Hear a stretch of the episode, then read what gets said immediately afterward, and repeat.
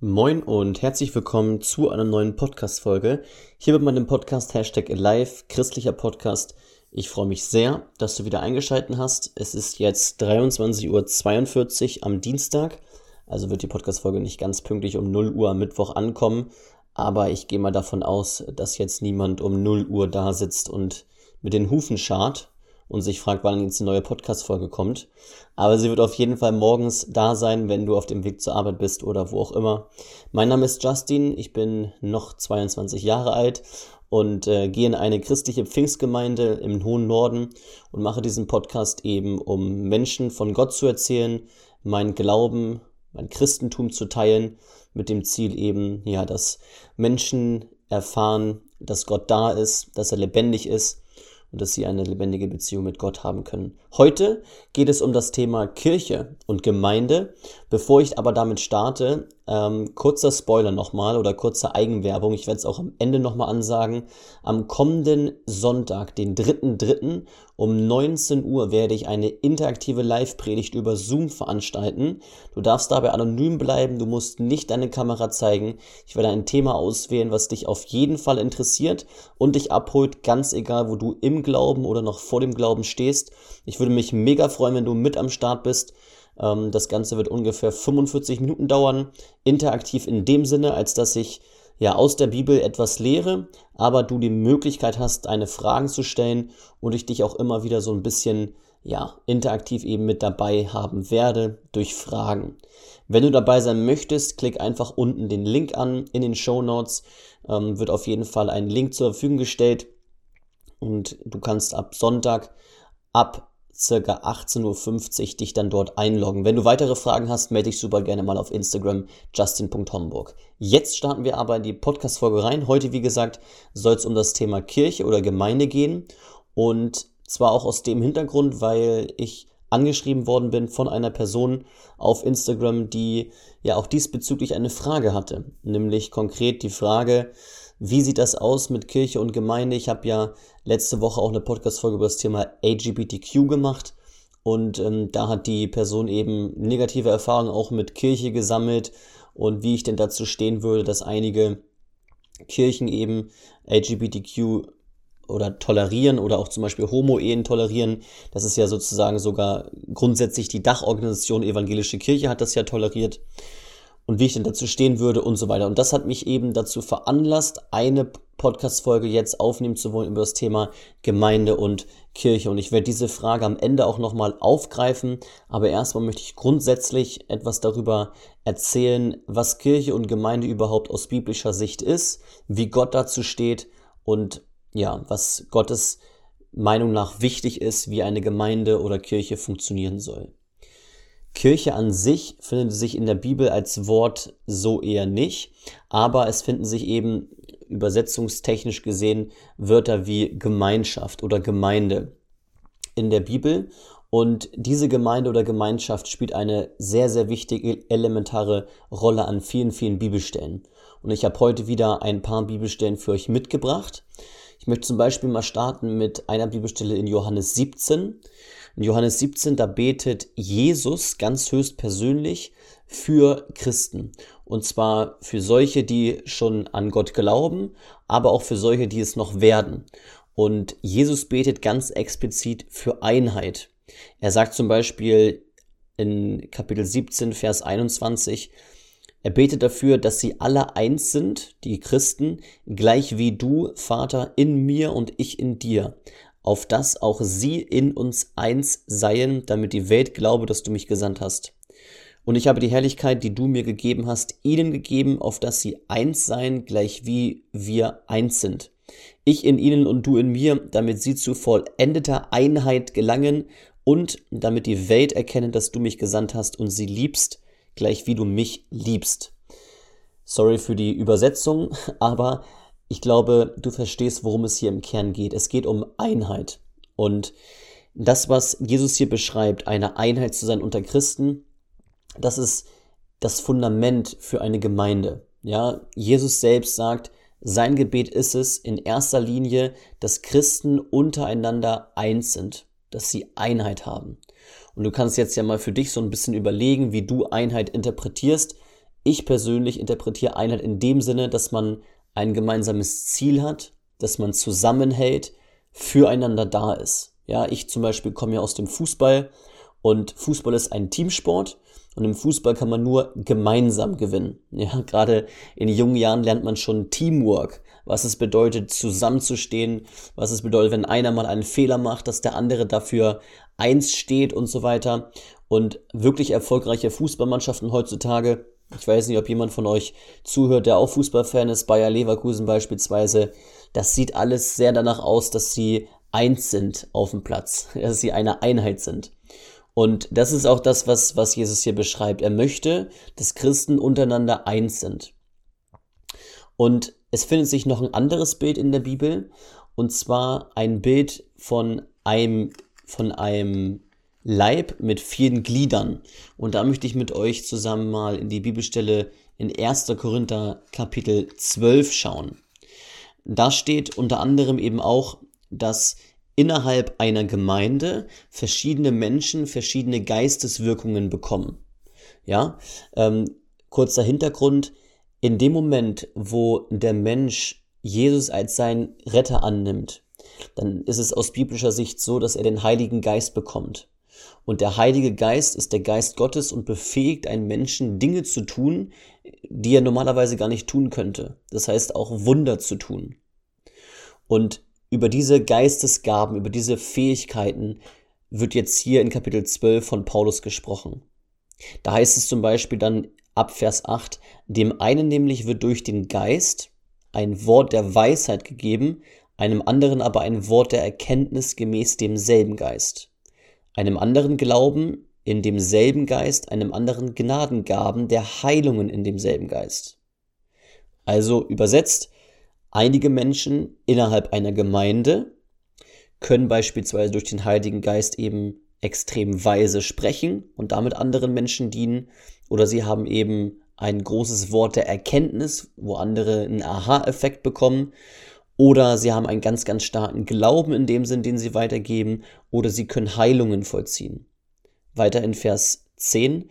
Einem anderen Wirkungen von Wunderkräften, einem anderen Weissagung, einem anderen Geiste zu unterscheiden, einem anderen verschiedene Arten von Sprachen.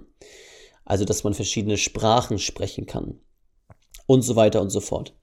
Und wir halten also fest, innerhalb einer Gemeinde haben verschiedene Menschen von Gott verschiedene Fähigkeiten bekommen, mit dem Zweck, sie einzusetzen und damit andere Menschen zu dienen und sie näher zu Gott zu führen. Und dann lesen wir eben ab Vers 12, denn gleich wie der Leib einer ist und doch viele Glieder hat, alle Glieder des einen Leibes aber, obwohl es viele sind, als Leib eins sind, so auch der Christus. Denn wir sind ja alle durch einen Geist, durch den Geist Gottes in einen Leib hineingetauft worden, ob wir Juden sind oder Griechen, Knechte oder Freie, und wir sind alle getränkt worden zu einem Geist. Denn auch der Leib ist nicht ein Glied, sondern viele. Wenn der Fuß spräche, ich bin keine Hand, darum gehöre ich nicht zum Leib, gehört er deswegen etwa nicht zum Leib? Und dann geht's weiter. Und wenn das Ohr spräche, ich bin kein Auge, darum gehöre ich nicht zum Leib, gehört es deswegen etwa nicht zum Leib? Dann überspringe ich mal ein paar ein paar Verse. Ab Vers 26, und wenn ein Glied leidet, so leiden alle Glieder mit. Und wenn ein Glied geehrt wird, so freuen sich alle Glieder mit. Ihr aber seid der Leib des Christus, und jeder ist ein Glied daran nach seinem Teil. Und Gott hat in der Gemeinde etliche eingesetzt, erstens als Apostel, zweitens als Propheten, drittens als Lehrer, so dann Wunderkräfte, dann Gnadengaben und so weiter und so fort. Dann sagt er eben nochmal, nicht alle sind Propheten, nicht alle sind Apostel. Das heißt, was Paulus hier anspricht, ist erstens, Menschen innerhalb einer Gemeinde haben verschiedene Fähigkeiten durch den Heiligen Geist bekommen, mit dem Zweck, sie einzusetzen für Gott. Zweitens, Menschen innerhalb einer Gemeinde kann man gleichsetzen mit einem Leib und dieser Leib Christi, der wird ich sag mal, verkörpert durch verschiedene Glieder. Und was Paulus damit meint, ist, dass jeder Mensch eine gewisse Aufgabe hat. Beispielsweise bist du jetzt der Fuß, dann hast du die Aufgabe, den Leib zu tragen. Oder du bist die Hand oder was auch immer. Das heißt, auch anders übersetzt, jeder Mensch innerhalb einer Gemeinde hat wichtige Aufgaben und führt letztendlich macht die Gemeinde komplett, dadurch, dass er seine Aufgabe erfüllt. Auch hier kann man also wieder interpretieren, okay, es ist wichtig, eine Einheit zu sein, weil ohne das eine wird das andere nicht funktionieren. Und wenn das eine sagt, ich gehöre nicht dazu, gehört es aber trotzdem dazu, aber es liegt an der Einstellung. Also auch hier geht es um die Einheit, hier geht es darum, dass jeder wichtig ist, hier geht es darum, dass jeder eine Aufgabe erfüllt und hier geht es darum, zusammen einen Zweck zu erfüllen. Das ist hier gemeint, wenn Paulus davon spricht, ein Leib, viele Glieder. Das Ziel also ist immer, eine Einheit zu sein und füreinander da zu sein, mit dem großen Ziel, da komme ich gleich noch ein bisschen drauf zu sprechen, Gott zu dienen.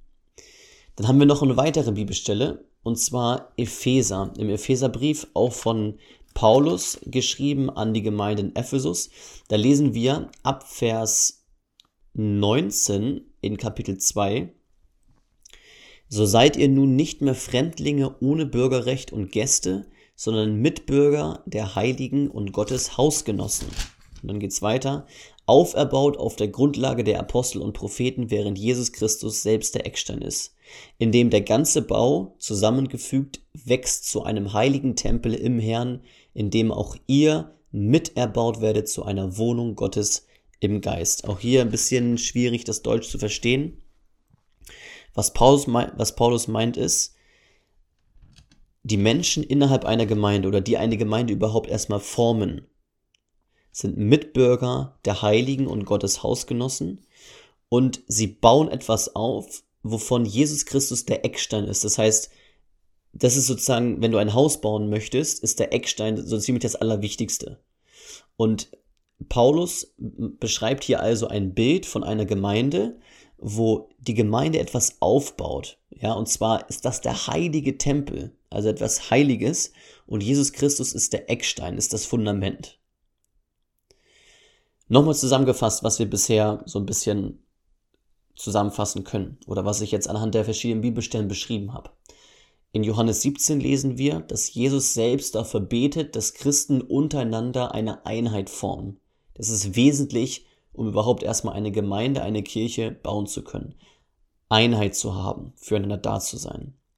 Dann gibt es noch das Bild des Leibes von verschiedenen Gliedern, dass jeder Mensch irgendwo innerhalb einer Gemeinde verschiedene Aufgaben erfüllt. Ja, auch die Geistesgaben verschiedene Aufgaben hat, die nicht jeder andere hat. Auch da geht es um Einheit. Und wir lesen jetzt davon, dass Gott sozusagen eine Gemeinde als heiligen Tempel beschreibt, wo Jesus Christus der Eckstein ist. Das heißt, das Zentrum sollte immer Jesus Christus sein innerhalb einer Gemeinde. Ja? Oder anders gesagt, wenn das Zentrum nicht mehr Jesus ist, ist es ein Problem. Wenn wir uns mal die Entstehung der ersten Gemeinden anschauen, dann gehen wir da mal in die Apostelgeschichte. Und zwar muss ich da jetzt auch wieder mal ein bisschen zurückblättern. Und zwar Apostelgeschichte Kapitel 2. Denn da entstand die erste Gemeinde. Die Apostelgeschichte ist ja zeitlich, also historisch gesehen, direkt nach den Evangelien anzuknüpfen. Das heißt, Jesus war tot zu dem Zeitpunkt und die einzelnen Aposteln und Jünger, die auch Jesus nach dem Tod noch gesehen haben, die wollten dann unbedingt eine Gemeinde gründen, weil sie eben von den Wundertaten Jesu erzählen wollten. Und dort wurden unter anderem eben auch die Menschen das erste Mal Christen genannt. Und in Kapitel 2 in der Apostelgeschichte ab Vers 37 liest man dann die Entstehung der Gemeinde. Und ganz interessant ist, hier zum Beispiel ab Vers 41, Diejenigen, die nun bereitwillig sein Wort annahmen, ließen sich taufen und es wurden an jedem Tag etwa 3000 Seelen hinzugetan. Also 3000 neue Leute kamen in die Gemeinde, in die erste Gemeinde. 42. Und sie blieben beständig in der Lehre der Apostel und in der Gemeinschaft und im Brotbrechen und in den Gebeten. Ich lese nochmal weiter. Es kam aber Furcht über alle Seelen und viele Wunder und Zeichen geschahen durch die Apostel. Alle Gläubigen waren aber beisammen und hatten alle Dinge gemeinsam. Spoiler, Einheit. Sie verkauften die Güter und Besitztümer und verteilten sie unter alle, je nachdem einer bedürftig war. Und jeden Tag waren sie beständig und einmütig im Tempel und brachen das Brot in den Häusern, nahmen die Speise mit Frohlocken und in Einfalt des Herzens. Sie lobten Gott und waren angesehen bei dem ganzen Volk. Der Herr aber tat täglich die zur Gemeinde hinzu, die gerettet wurden. Also, der Kernvers meiner Meinung nach hier ist Vers 42. Und sie blieben beständig in der Lehre der Apostel und in der Gemeinschaft und im Brotbrechen und in Gebeten. Und dann nochmal 44, Thema Einheit. Alle Gläubigen waren aber beisammen und hatten alle Dinge gemeinsam. Und dritter Kernvers in diesem Abschnitt, ja, es sind viele Kernverse. Der letzte, den ich vorgelesen habe. Sie lobten Gott und waren angesehen bei dem ganzen Volk. Der Herr aber tat täglich die zur Gemeinde hinzu, die gerettet wurden. Was ich hier an dieser Stelle festhalten möchte, und das sind auch die Verse, die immer wieder in Predigten beschrieben werden, wenn es darum geht, was soll eine Gemeinde erfüllen? Also, worum geht es in einer Gemeinde? Was sollte sie tagtäglich tun? Sie sollten beständig in der Lehre bleiben, lesen wir in, in Vers 42. Sie sollten in der Gemeinschaft bleiben und im Brot brechen. Für die, die es die da irgendwie gerade Schwierigkeiten das zu verstehen. Brotbrechen bedeutet Abendmahl zu sich nehmen. Abendmahl bedeutet, sich daran zu erinnern, was Jesus für einen getan hat. Nämlich am Kreuz für die eigene Schuld gestorben. Und in den Gebeten steht hier noch. Das heißt, sie waren beständig im Gebet. Sie haben miteinander ge gebetet. Dann waren sie noch innerhalb einer Einheit. Sie haben Dinge gemeinsam getan und sie lobten Gott. Zusammenfassung. Das Zentrum einer Gemeinde oder das grundsätzliche Ziel einer Gemeinde ist es also, Gott zu loben. Wie macht man das? Indem man beständig in der Lehre bleibt, also im Prinzip Predigten anhört, sich gegenseitig lehrt, indem man beständig in der Gemeinschaft bleibt, indem man sich immer wieder daran erinnert, was Jesus für einen getan hat und beständig in Gebeten bleibt. Das sind die wichtigsten Faktoren innerhalb einer Gemeinde, diese Dinge zu tun. Die Kirche sollte also ein Ort sein, an dem sich Christen versammeln, Christen lehren, an Jesus gedenken und gemeinsam beten. Und alles mit dem Ziel, Gott zu loben. Das ist der Kern einer Kirche. Gott zu ehren, Gott zu loben. Darum feiert man übrigens Gottesdienst. Gottesdienst feiert man nicht in erster Linie, damit man selber Input bekommt. Das machen tatsächlich viele, viele Menschen, oder gehen auch zum Gottesdienst, damit sie etwas bekommen. Aber der, der, der Kernaspekt innerhalb einer Gemeinde oder auch warum ich persönlich Gottesdienst feiere, ist, um Gott zu loben. Ja, um den zu loben, der es wert ist, gelobt zu werden. Natürlich freue ich mich auch darüber, wenn ich durch die Predigt etwas lerne, ähm, mir Augen geöffnet werden und so weiter. Aber mein, mein Kernpunkt, warum ich Gottesdienst feiere, ist, Gott zu loben, weil er es wert ist, gelobt zu werden. Und ein weiterer Aspekt ist es eben, andere Menschen zu Gott einzuladen. Das habe ich jetzt hier eben auch vorgelesen. Sie waren gewillt daran, Menschen von Gott zu erzählen. 3000 Leute kamen an einem Tag hinzu. Also auch das ist offensichtlich ein wichtiger Aspekt einer Kirche. Ich fasse nochmal ganz kurz zusammen, was wir bisher zusammenfassen können. Wir lesen, dass Christen untereinander eine Einheit sein sollen innerhalb einer Gemeinschaft, innerhalb einer Kirche. Wir lesen, dass Christen untereinander verschiedene Geistesgaben haben, verschiedene Fähigkeiten, die sie einsetzen sollen. Ich möchte da an das Bild eines Leibes mit verschiedenen Gliedern erinnern, dass also jedes Glied auch wichtig ist, eine Rolle ein, einnimmt sozusagen und man diese Rolle auch für die anderen Menschen einnehmen sollte. Wir lesen in Epheser, 2, dass die Gemeinde als heiliger Tempel beschrieben wird, wo Jesus Christus der Eckstein, also das Zentrum sein soll. Und wenn wir uns die Entstehung der ersten Gemeinden anschauen, dann lesen wir, dass das grundsätzliche Ziel, das Kernziel einer Gemeinde sein sollte, Gott zu loben. Wie macht man das? Indem man beständig in der Lehre bleibt, indem man beständig in den Gebeten bleibt, indem man beständig in der Gemeinschaft bleibt, also miteinander etwas tun und beständig im Brotbrechen bleibt, sich an Jesus erinnern, an das, was er getan hat. Was sollte eine Kirche nicht tun? Oder was sollte eine Gemeinde nicht tun? Oder welche Regeln gibt es? Da lesen wir etwas in Timotheus. Der Timotheusbrief ist schon relativ weit hinten in der Bibel. Und tatsächlich gibt es auch solche Regeln und Rahmen, die vor allen Dingen eben Paulus setzt, wie eine Gemeinde auszusehen hat. Was wichtig ist, in erster Linie für Gott. Da lese ich zum Beispiel in Kapitel 3, 1. Timotheus Kapitel 3, welche Voraussetzungen für den Dienst der Ältesten eine Gemeinde haben soll. Ja, das heißt, Älteste werden, oder ich, ich sag's mal anders, du kennst ja so Vereine generell. Vereine haben ja häufig einen Vorstand, ja, oder auch Sportvereine oder ähm, auch Sportfachverbände oder so, diese Vorstände. Ne? Also im Fußball kenne ich, kenn ich das auch, ein Vorstand. Und ein Vorstand ähm, wird ja auch gewählt.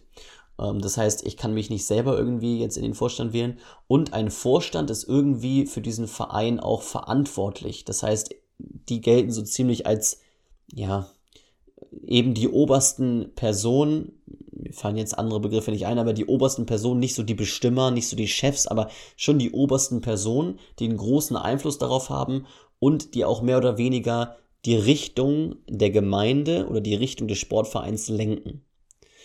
Und Älteste innerhalb einer Gemeinde sind genau solche Menschen. Älteste einer Gemeinde heutzutage sind auch solche, die die Glaubensrichtung der Gemeinde bestimmen, die verschiedene Zielsetzungen auch bestimmen, die vor allen Dingen auch äh, viel für die Gemeinde beten. Das heißt, Älteste haben eine sehr wichtige Funktion. Und in diesem Tim Timotheusbrief lese ich zum Beispiel ab Vers 5, wenn aber jemand sein eigenen Haus sein, seinem eigenen Haus nicht vorzustehen weiß, wie wird er für die Gemeinde Gottes sorgen können? Vers 2, nun muss aber ein Aufseher untadelig sein, Mann einer Frau, nüchtern, besonnen, anständig, gastfreundlich, fähig zu lehren. Nicht der Trunkenheit ergeben, nicht gewalttätig, nicht nach schändlichem Gewinn streben, sondern gütig, nicht streitsüchtig, nicht geldgierig. Vers 6, kein Neubekehrter, ist auch interessant, keiner, der erst kürzlich zum Christen äh, Tum gekommen ist, damit er nicht aufgeblasen wird und das Gericht des Teufels fällt. Er muss aber auch ein gutes Zeugnis haben von denen außerhalb der Gemeinde, damit er nicht in die üble Nachrede und in die Fallstricke des Teufels gerät. Dann gibt es noch Voraussetzungen für den Dienst der Diakone und so weiter und so fort. Das bedeutet, es ist offensichtlich auch wichtig, welche oder es gibt Rahmenbedingungen und Regeln, welche Personen für eine Gemeinde sorgen dürfen. Daran kann man also schlussfolgern, dass eine Gemeinde, eine Gemeinschaft, eine Kirche eine wichtige Rolle hat und dass es Gott wichtig ist, wer diese Gemeinde ja anführt, ist das falsche Wort, aber wer sozusagen die, die Richtung dieser Gemeinde bestimmt. Und wenn man sich jetzt all diese Aspekte hier mal anschaut, nicht der Trunkenheit ergeben, nicht gewalttätig und so weiter, das sind ja alles Aspekte, die ich dann in mein Leben verankern kann, wenn ich ein, eine gute Beziehung zu Gott habe, wenn ich mich Christ nenne, wenn ich Christ bin und wenn ich nach geistlichem Wachstum strebe, wenn ich danach, darauf aus bin, Gott näher zu kommen, wenn ich eine tiefe Beziehung zu ihm habe, erst dann kann ich all diese Aspekte erfüllen. Das ist also Gott wichtig. Wir lesen noch an einer anderen Stelle, und zwar an 1. Korinther Kapitel 5, dass es dort sogar von Paulus Anweisungen gibt, welche Personen aus einer Gemeinde ausgeschlossen werden sollen. Da lesen wir zum Beispiel in Vers 11, Jetzt aber habe ich euch geschrieben, dass ihr keinen Umgang haben sollt mit jemandem, der sich Bruder nennen lässt und dabei ein Unzüchtiger oder Habsüchtiger oder Götzendiener oder Lästerer oder Trunkenbold oder Räuber ist. Mit einem solchen sollt ihr nicht einmal essen. Denn was gehen mich auch die an, die außerhalb der Gemeinde sind, dass ich sie richten sollte, habt ihr nicht die zu richten, welche drin sind.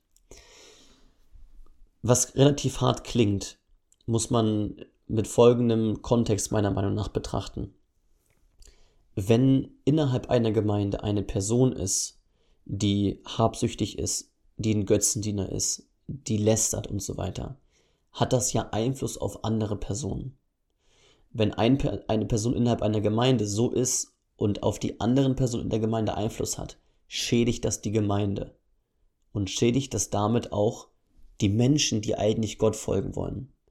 Und aus diesem Grund gibt es ganz, ganz klare Aussagen hier von Paulus, hey, pass auf, wenn du so jemanden in deiner Gemeinde hast, die, die musst du ausschließen. Das darf nicht sein, weil es ja die Beziehungen der anderen Menschen zu Gott negativ beeinflusst.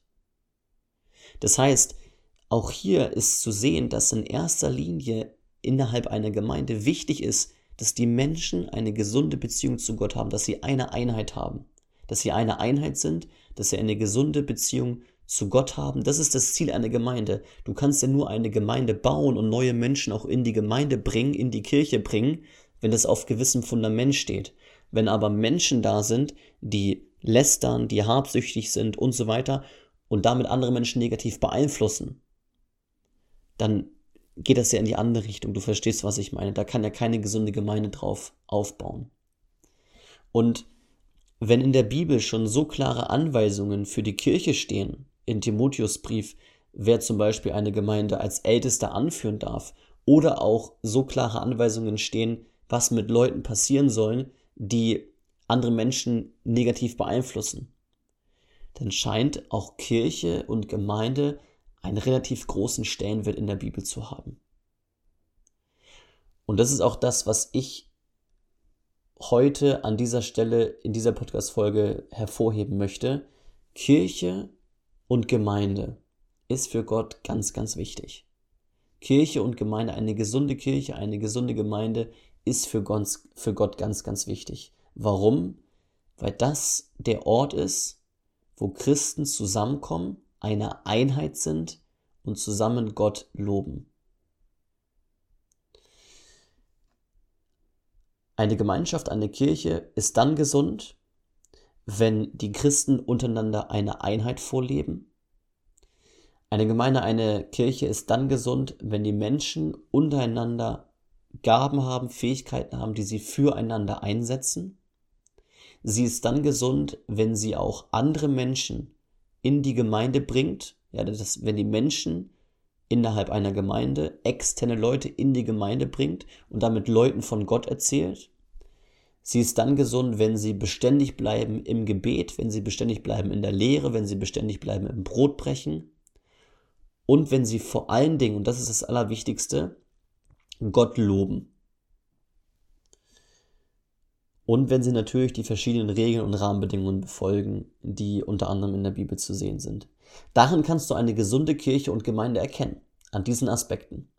Dass sie Gott ehrt, Liebe ausstrahlt, miteinander betet, Gemeinschaft hat und eine Einheit darstellt in allen Bereichen.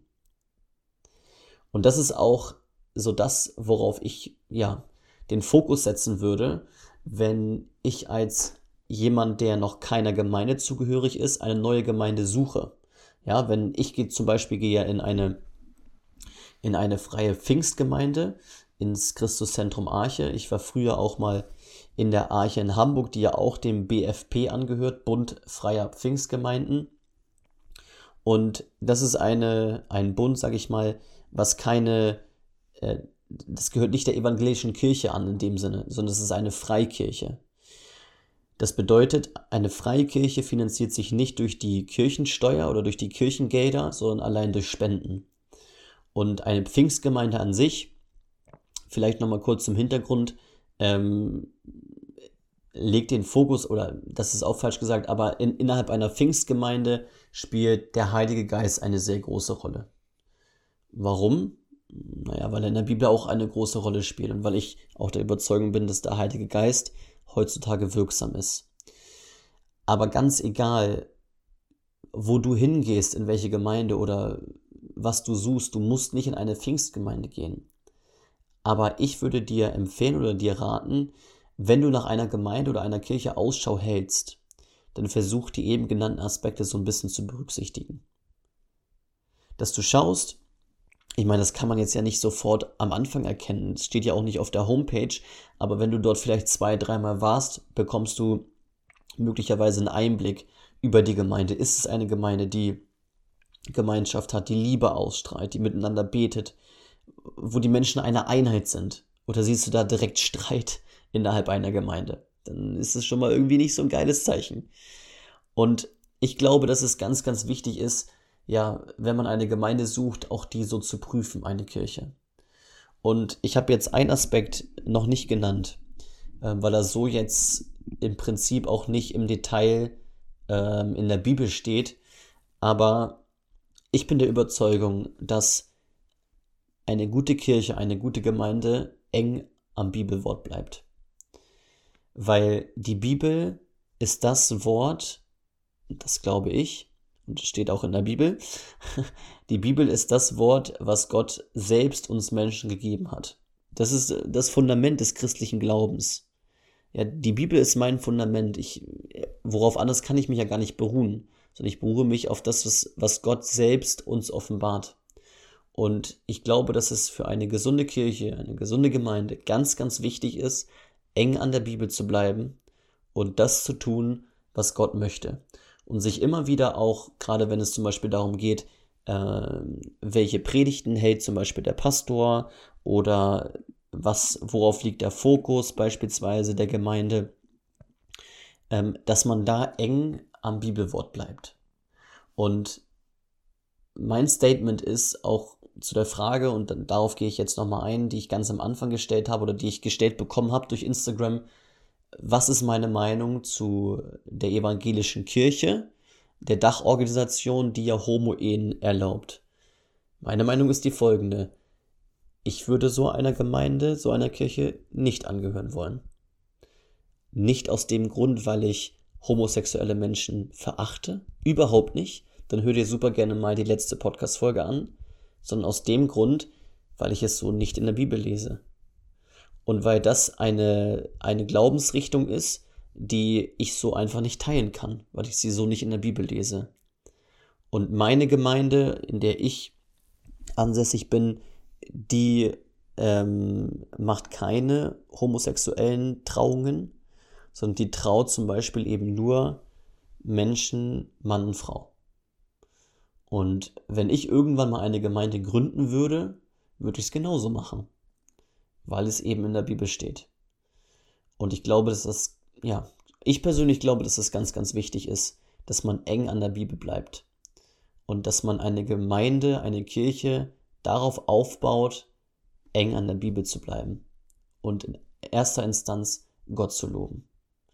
Ich hoffe, diese Podcast-Folge hat dir ein bisschen Licht ins Dunkeln gebracht. Gib mir sehr, sehr gerne Feedback auf Instagram, justin.homburg. Und vergiss nicht, am kommenden Sonntag, den 3.3., einzuschalten. Ich würde mich sehr, sehr freuen.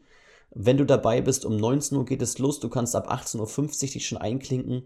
Der Link zu dem Zoom-Raum befindet sich unten in den Show Notes. Du kannst Fragen stellen, du darfst anonym bleiben, es wird interaktiv sein. Und ich würde mich sehr, sehr freuen, wenn du mit am Start bist. Und wenn du weitere Fragen dazu hast oder Fragen zum Glaubensleben, zum Christentum, dann scheu dich nicht, mir eine Frage auf Instagram zu stellen oder auf frei äh, oder auf zwei oder auch drei, ist mir egal. Und weil ich jetzt hier gerade schon den ersten Versprecher ähm, drin hatte, glaube ich, sollte ich jetzt um 0.15 Uhr auch schlafen gehen. Ich wünsche dir alles erdenklich Gute, äh, Gottes Segen und wie gesagt, würde mich freuen, wenn du am Sonntag mit am Start bist. Bis dann, ciao.